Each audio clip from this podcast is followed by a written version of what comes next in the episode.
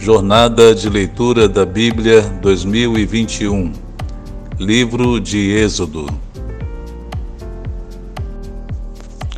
Olá, bom dia, meus irmãos. A graça e a paz de Jesus seja com todos.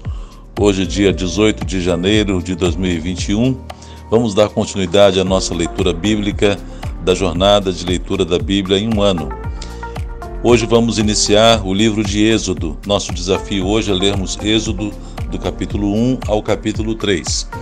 O capítulo 1 começa falando aqui da genealogia de Jacó e falando já também sobre a mudança em que o povo de Israel, antes bem recebido e acolhido no Egito, passam a se tornar escravos e submetidos a trabalhos forçados.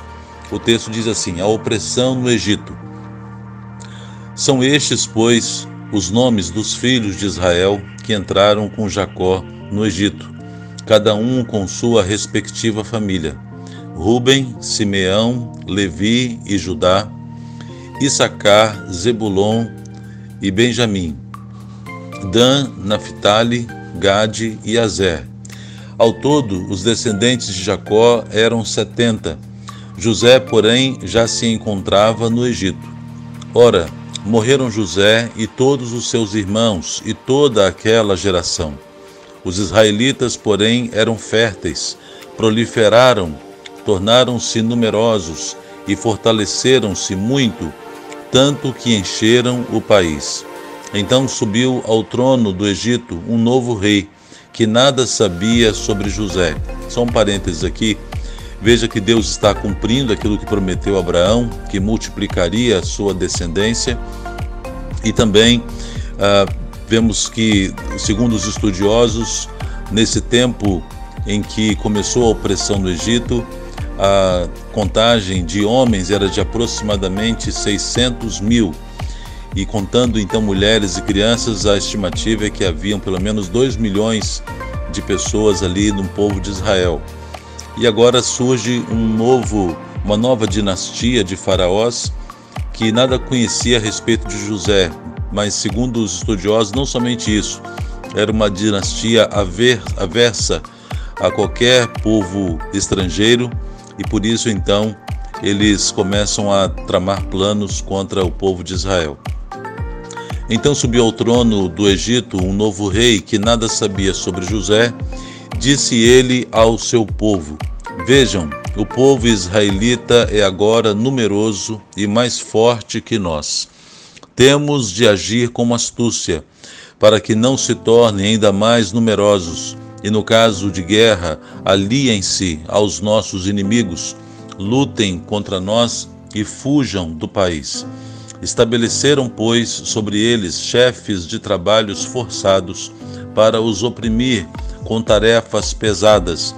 E assim os israelitas construíram para o Faraó as cidades celeiros de Pitom e Ramsés.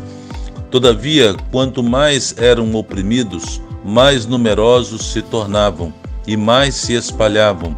Por isso os egípcios passaram a temer os israelitas e os sujeitaram à cruel escravidão.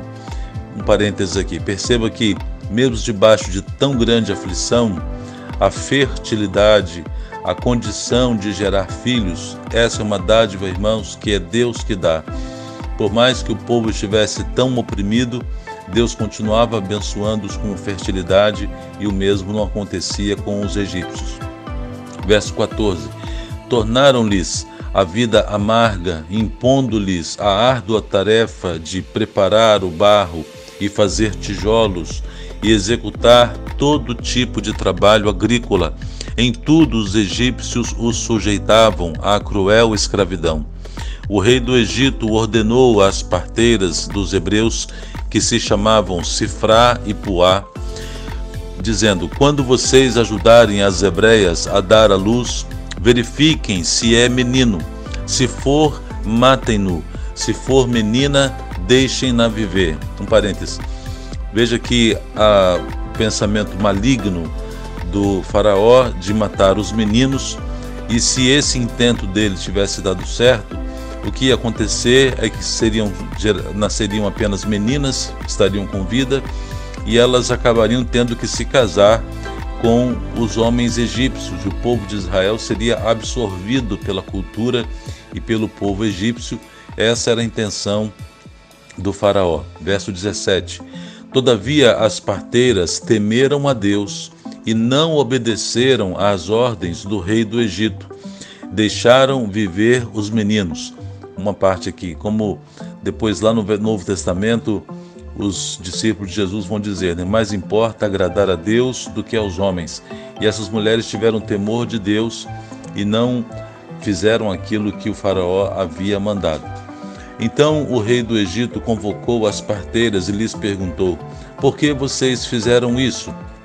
Por que deixaram viver os meninos? Responderam as parteiras do Faraó: As mulheres hebreias não são como as egípcias, são cheias de vigor e dão à luz antes de chegarem as parteiras.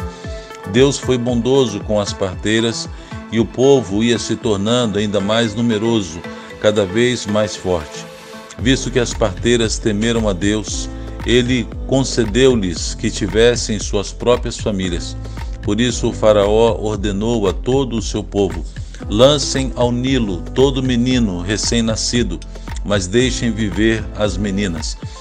Então, uma parte aqui, quando as parteiras não cumpriram aquilo que Faraó pediu, ele planeja agora um plano ainda mais, um intento ainda mais maligno de agora matar todos os meninos, lançando-os no, no rio Nilo.